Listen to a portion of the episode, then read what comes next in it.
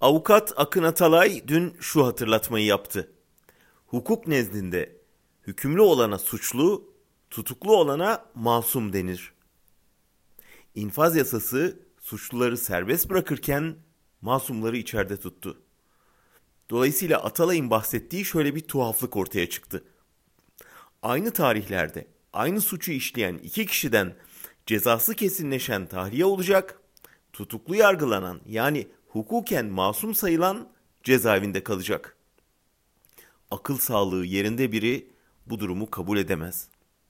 Nitekim sadece akıllar değil, vicdanlar da kabul etmemiştir. Bu saçmalığın nedenini herkes biliyor. Hükümet kendisine muhalif olduğu için terör iddiasıyla suçladığı, kendisine biat etmeyen muhaliflerini, gazetecileri, yazarları, siyasetçileri, hukukçuları ebediyen içeride tutmak istiyor.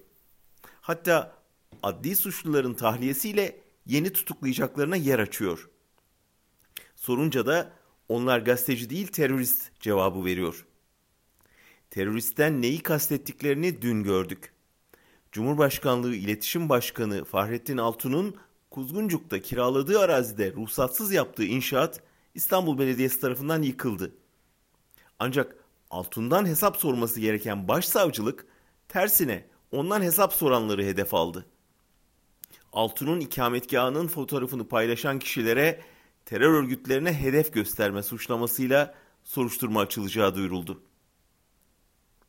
Cezaevinden mesaj yollayan Barış Pehlivan, elimde kalem yerine bıçak olsa, masamda kağıt yerine para olsa çıkacaktım derken haksız mı?